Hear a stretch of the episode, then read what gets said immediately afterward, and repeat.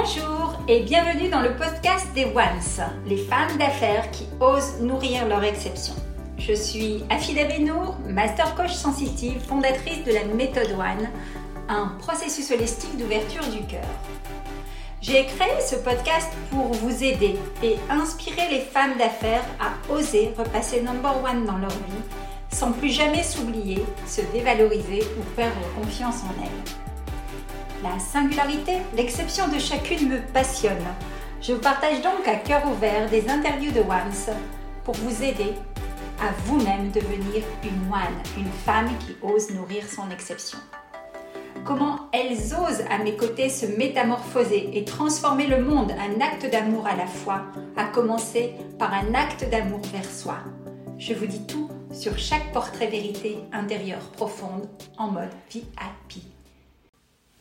Aujourd'hui, je suis ravie d'accueillir Sandra FM pour son interview vérité de Once. Sandra, tu es docteur en santé publique, psychologue de la santé et tu as développé une expertise au fil des années qui est l'alimentation émotionnelle pour libérer des blocages du passé. Donc, tu vas nous en dire plus dans un instant. Sandra, vous la retrouvez sur www.sandrafm.com.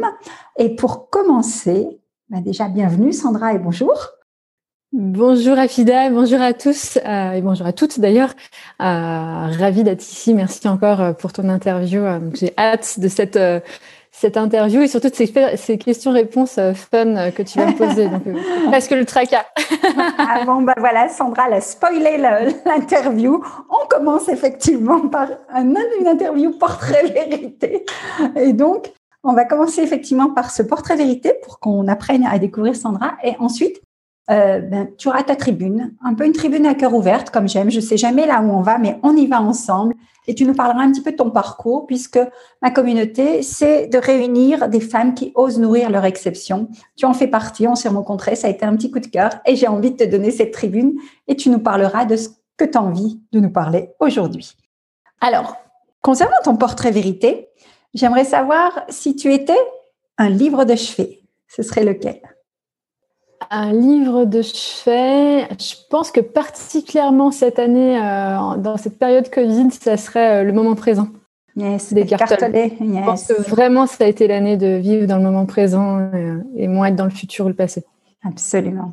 Un rêve fou. Est-ce que tu as un rêve fou que tu aimerais réaliser dans ta vie? Oui, Ouais, carrément. il y en a plusieurs, mais, mais, mais le rêve le plus fou, non, il y en a plusieurs, mais celui en tout cas qui a du sens par rapport à cette interview, c'est vraiment de pouvoir crier au, à plus de monde possible, euh, bah justement d'oser être soi-même et d'arrêter de se prendre la tête avec la nourriture. On est en 2021, au moment où on tourne. Et c'est tellement fou de continuer à, à, se prendre autant la tête avec manger, parce que manger, on est obligé de le faire tous les jours pour pouvoir rester en vie. Et si on peut juste prendre plaisir et, et, puis être dans cette obsession, dans cette compulsion, dans cette compensation alimentaire, puisqu'on n'ose pas justement vivre sa vie, euh, et pouvoir aider vraiment des milliers et des milliers de personnes et de sortir de ces dictats du corps parfait, ce serait vraiment un rêve de vraiment réussir à, impacter des, des milliers. mission de vie en, quelque sorte. Ouais, grave. on va en parler en détail tout de suite après. Effectivement, la question philosophique, est-ce qu'on vit pour manger ou est-ce qu'on mange pour vivre? À suivre. Mm. Justement, tu nous as introduit la question d'après. Si tu devais euh, désigner un plat sucré ou un plat salé qui t'est cher Alors, c'est marrant parce que c'est une question qu'on me pose souvent et j'ai pas forcément un plat préféré, mais j'aime bien dire en rigolant que bon, ok, j'ai pas de plat préféré, mais quand même le fromage c'est la vie. ah, ça c'est bon ça. Saison préférée la saison a été clairement le soleil, le, la chaleur, le, la, mer, la, nature. Un pays? Alors, euh, ça va pas être très original, mais pour avoir vécu dans beaucoup de pays et d'avoir Bon, je dis, je, me considère pas d'avoir voyagé énormément, mais le peu que j'ai voyagé, je, je, me dis qu'on a quand même de la chance de vivre en France. La France, yes. Euh, une couleur, est-ce que tu as une couleur favorite? Alors ça, c'est marrant, ça change en fonction de, l'état d'esprit. Euh, si on me voyait il y a euh, 3-4 ans, j'étais, j'aurais été certainement en jaune. Alors aujourd'hui, le noir, c'est une pure coïncidence. C'est plus un noir sexy qu'un noir déprimé. Euh, en tout cas, c'est le but, euh, vu qu'on est dans le number one aujourd'hui. Beaucoup en jaune il y a quelques années. Et là, je, je trouve que je, je, rentre dans une phase beaucoup plus paisible de, de couleurs un peu plus pastel. Je pense que tu vois dans ma déco. Avant, j'avais des trucs jaunes, des trucs un peu différents. Et là, je rentre dans une phase un peu plus paisible. Je pense que c'est l'effet de devenir maman aussi, d'être un peu dans mon côté un peu plus féminin et un peu moins punchy. C'est comme quoi, tout est vivant et tout évolue. Hein. C'est ça. Ok. Un animal qui te fascine? Alors, on m'a aussi déjà posé cette question et je ne sais pas te dire pourquoi. La réponse qui m'était venue à l'époque, et je pense que ça a encore sens aujourd'hui, c'est la panthère. Yes. Et quand j'ai regardé la définition, la signification de panthère, je me suis dit pourquoi la panthère? Puisque concrètement, à part l'avoir vue peut-être aux zoo quand j'étais petite, euh, voilà, enfin, j'ai pas non plus. Euh, il y avait cette définition de, côté maternel, mais de côté euh, fonceuse aussi. Et quand j'ai vu la signification, je me suis dit ah ouais, ça me va bien. Ça, ça te parle. ok. Je pense qu'avec mes clientes, c'est pareil. Il y a ce côté cocon, mais à un moment donné, on se dit, allez, on y va, quoi. Et, euh, c'est professionnellement et personnellement, je pense que ça me va bien. Beaucoup de symbolique, ouais. Est-ce que tu as une citation boussole ou une citation, voilà, que tu aimes partager avec les gens? J'en ai plusieurs, évidemment, je pense comme nous tous, mais il y en a une qui m'a marqué particulièrement il y a quelques années de, euh, de Charlot, qui est, alors j'essaie de la traduire en français parce qu'à chaque fois ça me demande énormément de concentration. Tu peux nous le faire en bilingue. Hein Chaque seconde est un temps pour changer tout à jamais. Quand on arrive à intégrer ça dans sa vie, de se capter qu'en en fait, il suffit de décider à un moment de dire stop, stop. Qu'est-ce que je veux pour moi Qu'est-ce que je veux pour avancer Et que ça, une seconde à un moment donné, euh, c'est vraiment un temps où on peut changer tout à jamais. Super. Est-ce que tu as un ou une rôle modèle féminin dans ta tête ou dans ton cœur? Alors ça, c'est une question que j'avoue que je me pose encore aujourd'hui. Je, pense qu'il y en a plusieurs, mais que je n'ai pas forcément ce, cette connexion un peu de fan ou de mentor. J'ai beaucoup de mentors euh, hommes, et, je pense que c'est parce que dans le monde de l'entrepreneuriat, on est, enfin moi en tout cas particulièrement, j'étais entourée beaucoup d'hommes. On n'est pas sectaire, on n'est pas féministe. Au contraire, ça peut être sans doute quelqu'un qui a une, une sensibilité ultra féminine, peut-être, ou pas, j'en sais rien. Alors, Quelqu'un qui m'a beaucoup impacté, on l'aime ou on l'aime pas. Je sais que c'est assez euh, controverse. Après, le, fait de l'avoir côtoyé euh, un peu plus souvent, ça m'a ouvert aussi euh, une, voilà, une nouvelle vision de lui. C'est Olivier Roland, puisque bah, pour moi, ça a été un mentor, parce que c'est finalement grâce à lui que c'était la première graine de me lancer sur Internet et de voir ah finalement ma mission plus grande. Euh, donc euh, après, bien sûr, il y a eu plein de gens et, même au-delà de penser à un mentor, j'ai vraiment cette vision que toutes les personnes que je rencontre finalement me laissent une petite graine. Euh, que ça soit toi via cette interview, on s'est rencontrés un peu par hasard dans un dans un événement, euh, que ça soit mes clientes, que ça soit parfois les voisins, parfois c'est juste quelqu'un qui passe, qui dit une phrase et il y a un truc qui se passe. Donc plutôt que d'avoir un mentor, j'ai plus le sentiment que il y a plein de personnes dans ma vie qui m'ont laissé une petite graine, qui ont été positives ou négatives dans la ressenti, mais qui m'ont forcément fait avancer et fait grandir. Donc, euh, L'important, c'est d'en avoir quelques-uns en référence en se disant, parce que c'est un, très bon exercice hein, que j'utilise aussi dans mes accompagnements, qui est de dire, voilà, qu'est-ce que, par exemple, moi j'ai Lady Di, comme je te donne juste un exemple, comme, euh, comme mentor. Pourquoi? Parce que son côté rebelle, son côté aussi euh, un peu casser les codes de la, du, royaume, euh, et puis son côté générosité de cœur au niveau humanitaire. Et voilà, c'est reconnaître des qualités à une personne qui nous servent de repère. Et parfois, je me dis, mais qu'est-ce que Lady Di ferait à ma place? Ça, c'est un très bon, un très bon Merci pour ce partage vérité. J'ai d'autres outils par rapport à ça, mais en, mais en tout cas, oui, c'est clair qu'avoir un mentor ou des mentors ou des gens de référence, c'est clair que ça aide à avancer. Ok. Alors, Sandra FM. Alors, moi, j'ai une première question. FM, c'est ta marque Mon chéri te répondrait, c'est parce qu'elle parle beaucoup. Euh, mais la vérité, c'est que c'est juste les initiales de mon nom de famille. Euh, et comme mon nom de famille est un nom à rallonge, qui est un nom en portugais, à chaque fois on fait des fautes d'orthographe, bah, j'ai pris des initiales et on trouvait ça rigolo en fait de faire un peu FM, ça fait un peu radio. les premières secondes étaient difficiles à assumer et en fait je me rends compte que du coup les gens retiennent beaucoup mieux donc euh, bah, ça répond bien à ma mission de vie. Bon, excellent.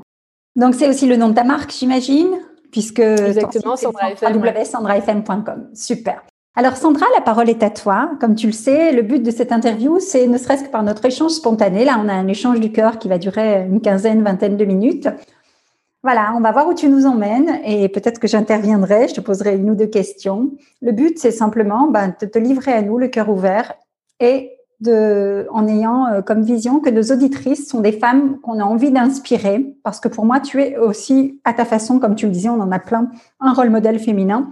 Et donc, tu as osé nourrir ton exception et passer d'une vie euh, un petit peu cadrée à une vie de femme entrepreneur. Donc, Qu'est-ce que tu as envie de nous partager là-dessus? Est-ce que c'est ton histoire, ton parcours, une anecdote? Alors, le lien entre mon histoire et mes clientes, puisque ça a tout son sens enfin, dans, le parcours, j'ai beaucoup aimé euh, cette question nourrir ton exception. Hein, ça m'a marqué. Euh, je l'ai même noté dans, notre rendez-vous aujourd'hui. Parce qu'effectivement, on est dans, un, dans une société où on peut très vite rentrer dans des moules avec des, certaines règles, certains dictats, certaines choses qu'on est censé faire ou pas. Et moi, il y a quelques années, j'étais en direction vers un parcours scientifique international. J'étais en Angleterre, je fais mon doctorat là-bas. On attendait de moi vraiment euh, la chercheuse par excellence, etc. Et au bout de dix ans en fait à, nourrir ce parcours, euh, j'ai mis longtemps à comprendre que c'était pas ce que je voulais pour moi. Et c'était une décision assez difficile parce qu'il fallait l'assumer euh, par rapport à, ma direction, à mes collègues, à mes parents, à ma famille. Le financeur, heureusement qu'il sait pas euh, ce que ça a donné après le financement parce qu'il a beaucoup investi d'argent sur moi.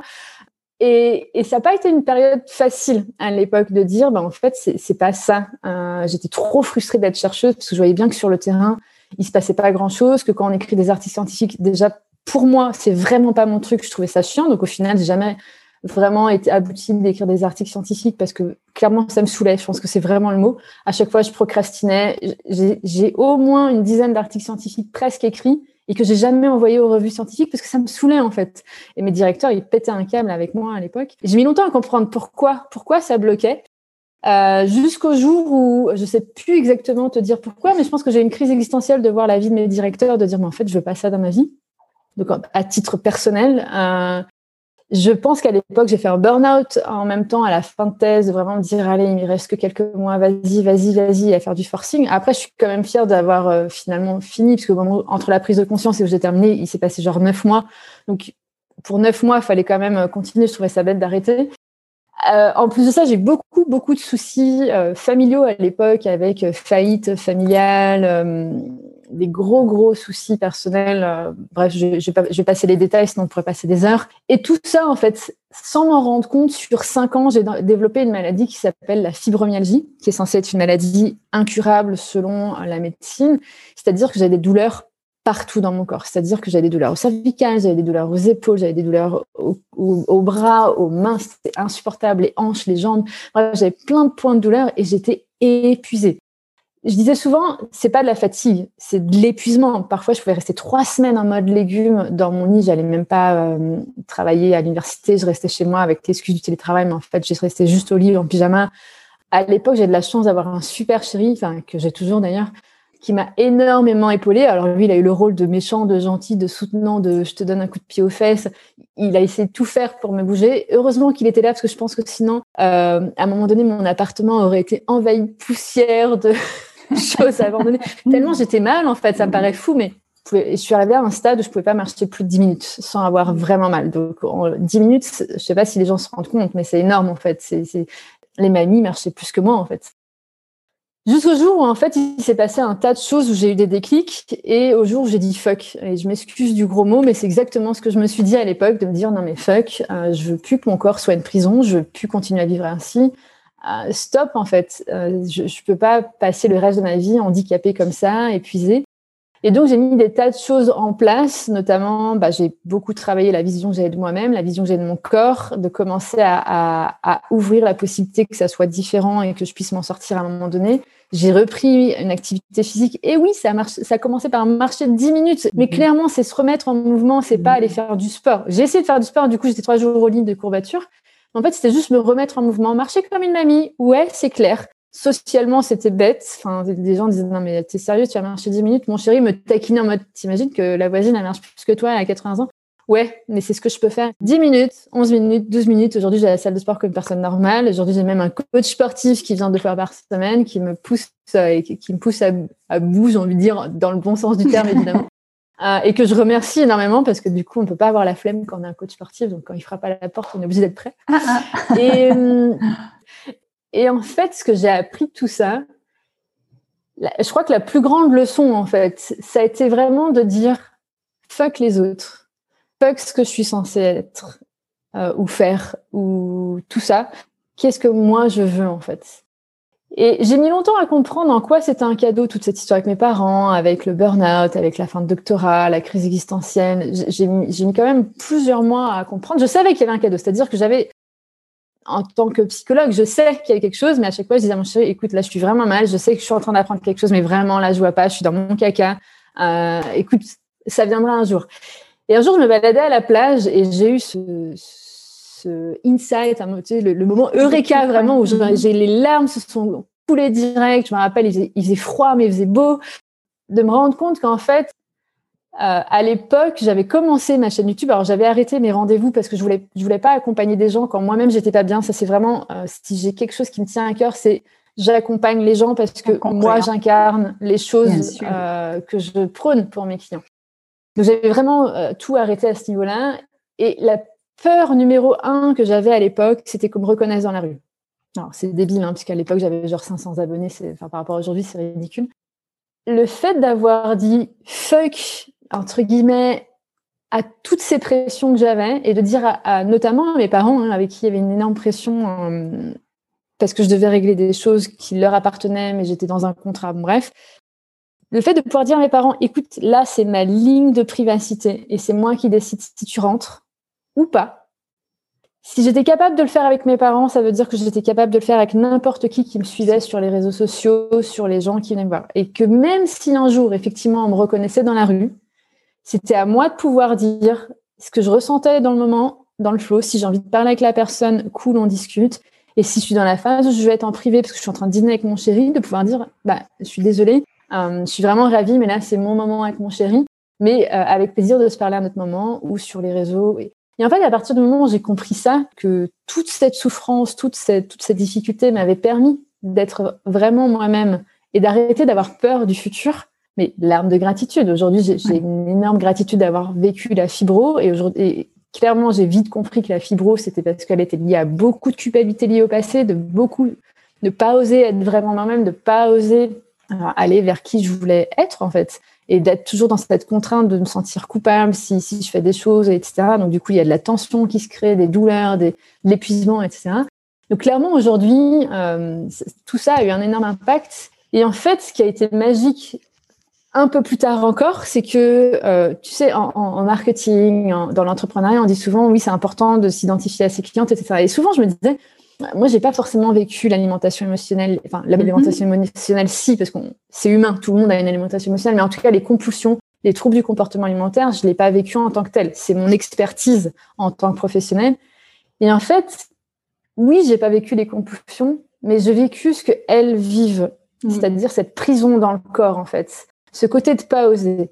Et clairement, quand je vois mes clientes, les personnes que j'accompagne, euh, qui ont ces compulsions pour compenser le fait de pas se sentir bien dans son corps, d'être dans une prison dans son corps, de pas oser être vraiment à qui elles sont, de pas nourrir leur vie autrement qu'en mangeant, la relarme de gratitude en fait. Je me dis mais en fait j'ai eu besoin de passer par là pour d'un côté à titre personnel pouvoir évoluer, mais en plus aider encore plus mes clients parce que clairement euh, je sais à quel point c'est difficile de sortir de cette prison, à quel point c'est difficile d'y aller seul et pouvoir impacter autant de personnes aujourd'hui, de leur dire en fait, c'est possible. Let's go, on y va.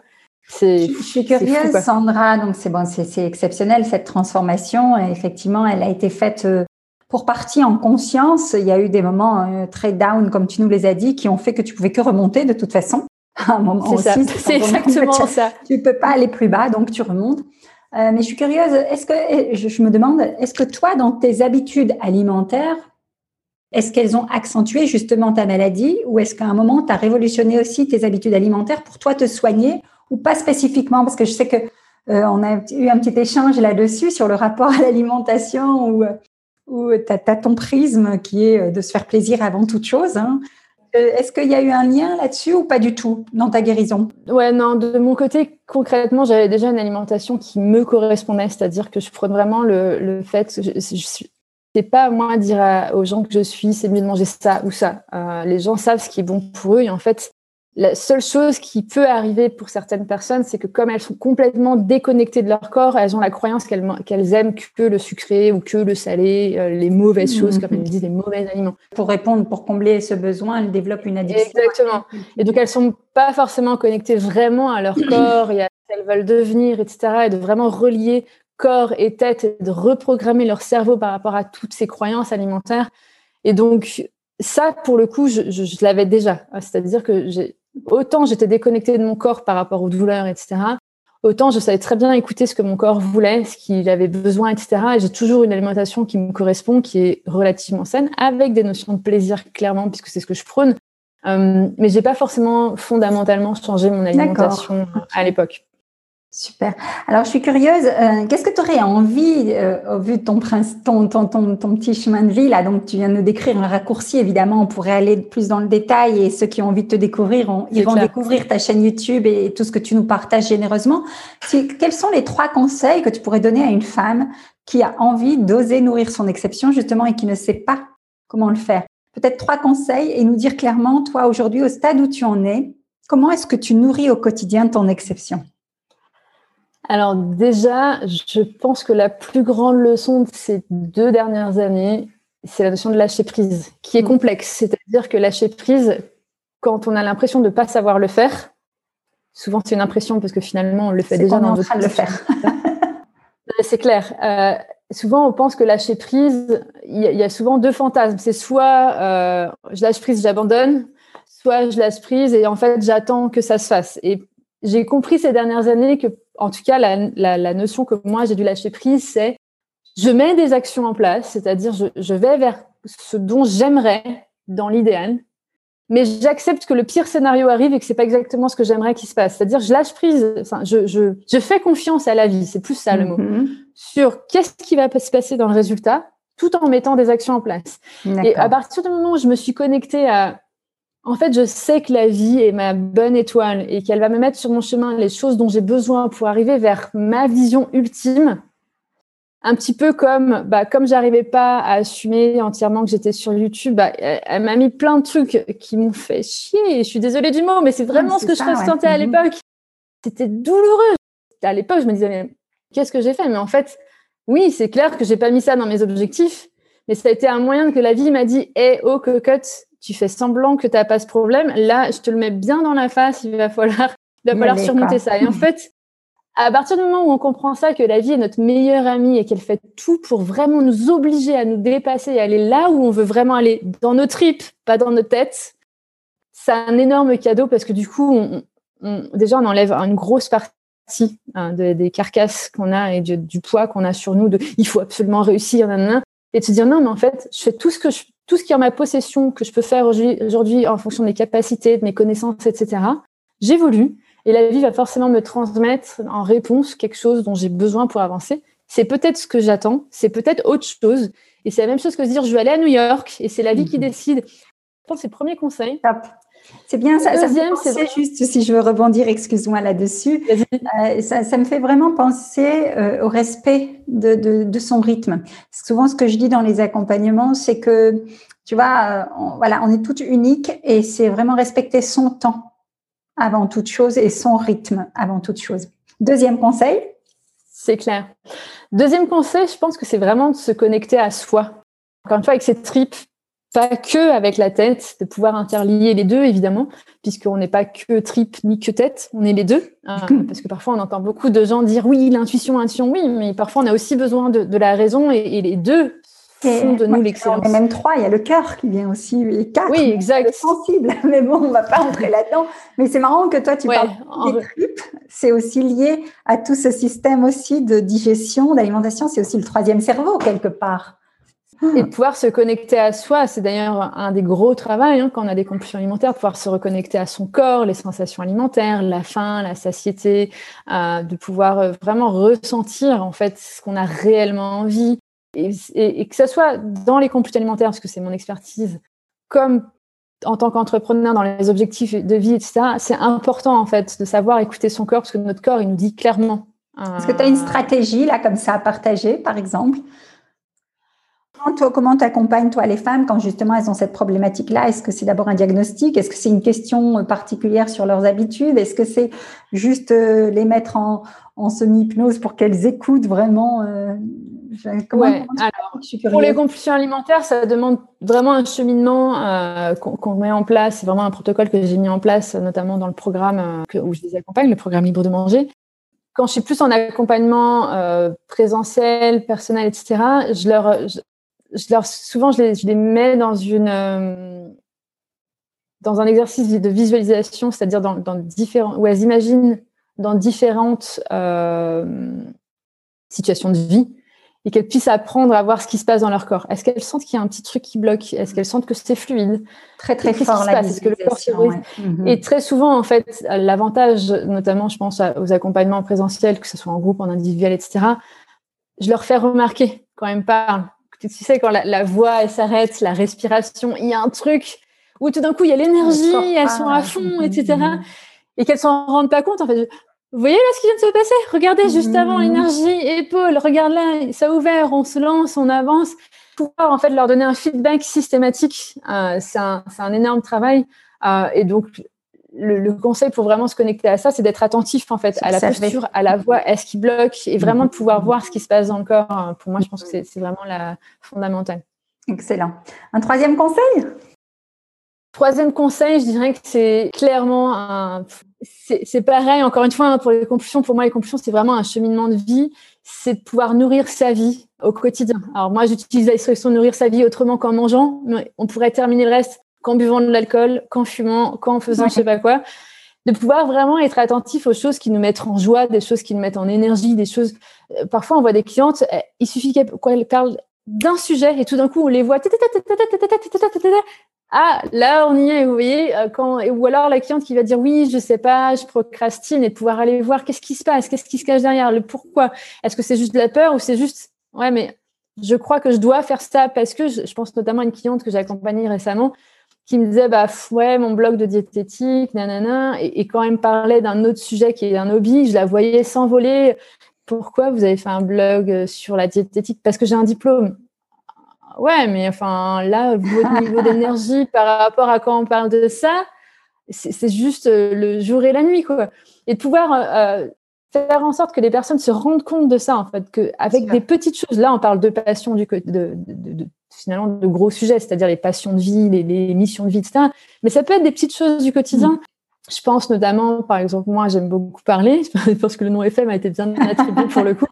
Comme je sais que c'est quelque chose qui monte en énergie, bah, effectivement, accepter des interviews fait partie, notamment euh, dans cette période Covid où on est en confinement, on parle, je parle un peu moins. Bah, du coup, je vais faire plus de live, je vais faire en sorte de faire plus de coaching parce que ça me permet de moi me mettre en énergie. Mon chéri, c'est plus écouter, par exemple. Il y a d'autres personnes. Donc, ça peut être des petites choses du quotidien comme des grandes choses, euh, comme encore une fois, la mission de vie et compagnie, et, et d'être attentif à qu'est-ce qui monte en énergie, qu'est-ce qui descend, qu'est-ce qui me nourrit, qu'est-ce qui, là, je sens que c'est vraiment pas mon truc, ça me met down, ça me met en énergie, ça me saoule, ça me fatigue. Et de pouvoir être attentif à tout ça pour nourrir son quotidien, ça fait clairement toute la différence. Et c'est ce qui fait aussi qu'en tant qu'entrepreneur, on va trouver les petites subtilités qu'on va, qu'on va trouver notre propre baguette magique pour accompagner les gens qu'on accompagne dans notre quotidien. Euh, c'est pas pour rien que j'ai, un, un accompagnement, par exemple individuel, qui est sur deux jours où on va à fond, on va straight to the point, parce que j'ai ce truc de, ok, on a, c'est bon, on a remué le caca, maintenant on y va. D'ailleurs, mon nom en, portugais veut dire H. Et je pense que j'ai ce côté-là, c'est-à-dire je vais être très maternelle d'un certain côté. Et à un moment donné, j'ai ce côté comme je dis, hey, stop, euh, maintenant on y va, ok? Et, et, je d'ailleurs des, des, des, gants de boxe, on y va vraiment en fait. Et ça, j'ai pu le mettre en place parce que j'étais hyper attentif en fait à mon fonctionnement, à ma façon de faire. Et c'est ça que, que si j'ai un message pour les entrepreneurs qui nous écoutent, c'est être hyper attentif sur vos spécificités à vous pour créer votre univers à vous, votre fonctionnement à vous, votre façon de faire à vous pour que vous soyez unique. Copier les autres, ça sert à rien. Osez justement votre exception, comme dit Achida. Euh, osez voir vos, petits plus à vous. Et parfois, on a l'impression que vous, non, mais je fais rien de plus que l'autre. Il y a forcément des trucs qui vous montent en énergie, qui vous boostent, qui vous font du bien, qui vous mettent en joie, qui, qui vous donnent le power patate. Et ben c'est sur ça qu'il faut, faut y aller. Excellent. Merci, merci Sandra. C'est absolument ça. Et merci pour ces trois conseils. On terminera peut-être avec le mot de la fin, justement, sur comment toi, tu oses nourrir ton exception au quotidien. Bon, tu nous l'as dit, la parole, effectivement, si on est branché sur Sandra FM, tout roule. On est sur la bonne fréquence. Euh, c'est vrai que, que par rapport au dernier point que tu viens de citer, je dis souvent un truc aux femmes que j'accompagne, c'est lorsqu'on laisse tomber tout ce qu'on n'est pas, ce que l'on est apparaît. Et c'est vraiment ça, c'est, tu vois, euh, se délester de tout ça pour pouvoir justement oser nourrir son exception, c'est oser nourrir, se nourrir de qui l'on est pour pouvoir justement transmettre ça aux autres. Moi, je suis effectivement, on est, tu vois, on est, on fait les mêmes, les mêmes métiers, mais on est tout à fait complémentaires dans le sens où toi, tu as ton approche qui va te correspondre, j'ai mon approche qui va me correspondre. Moi, je suis plus basée sur l'intelligence émotionnelle, sur aller réveiller les super pouvoirs du cœur pour justement lâcher prise au niveau mental et au niveau justement de la pression qu'on peut se mettre par rapport à, à l'action.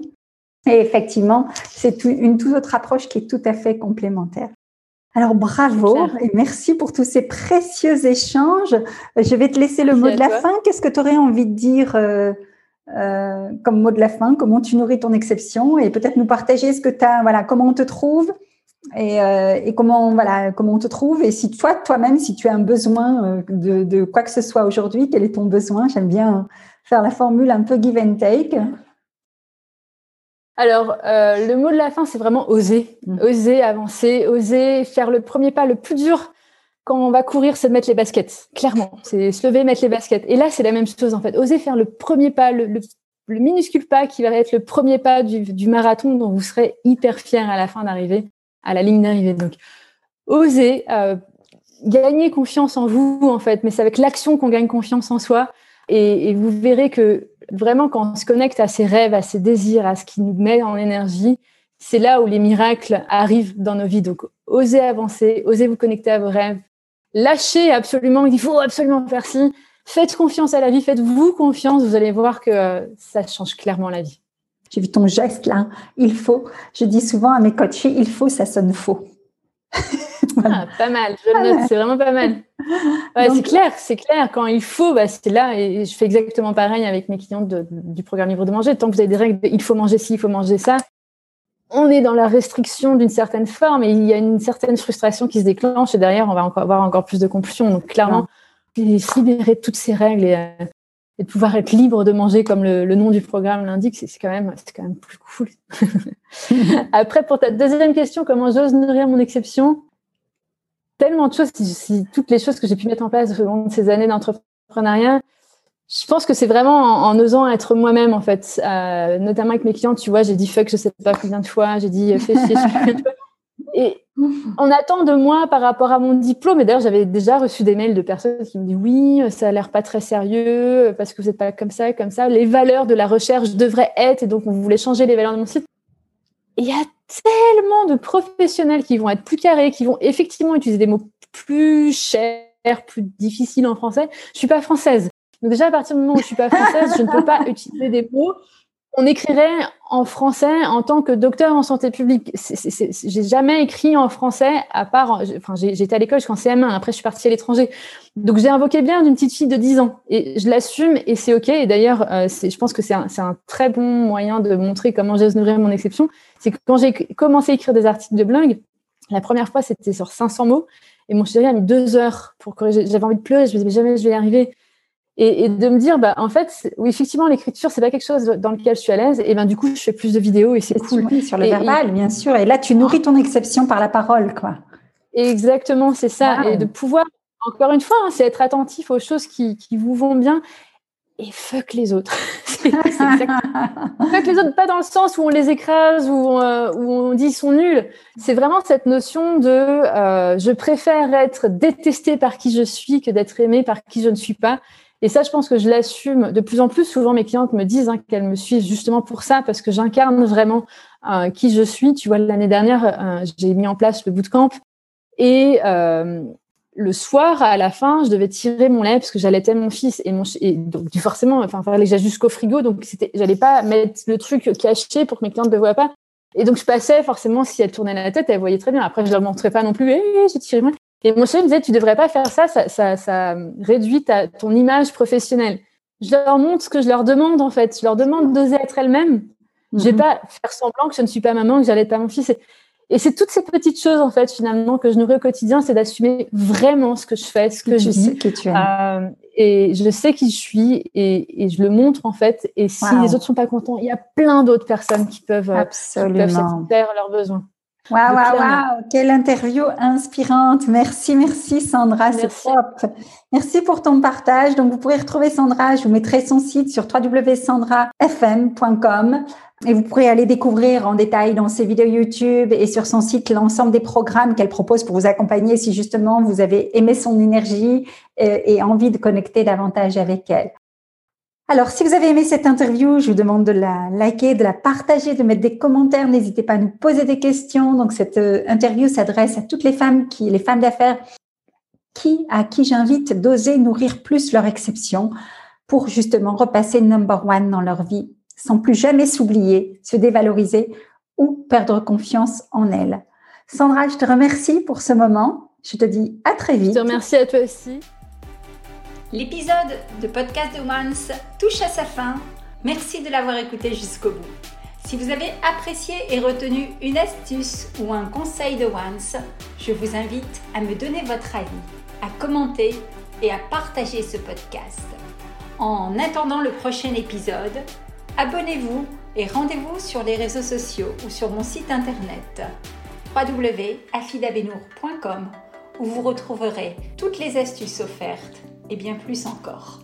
À très bientôt mes chers ones. Vous aussi, osez nourrir votre exception. Repassez number one dans votre vie.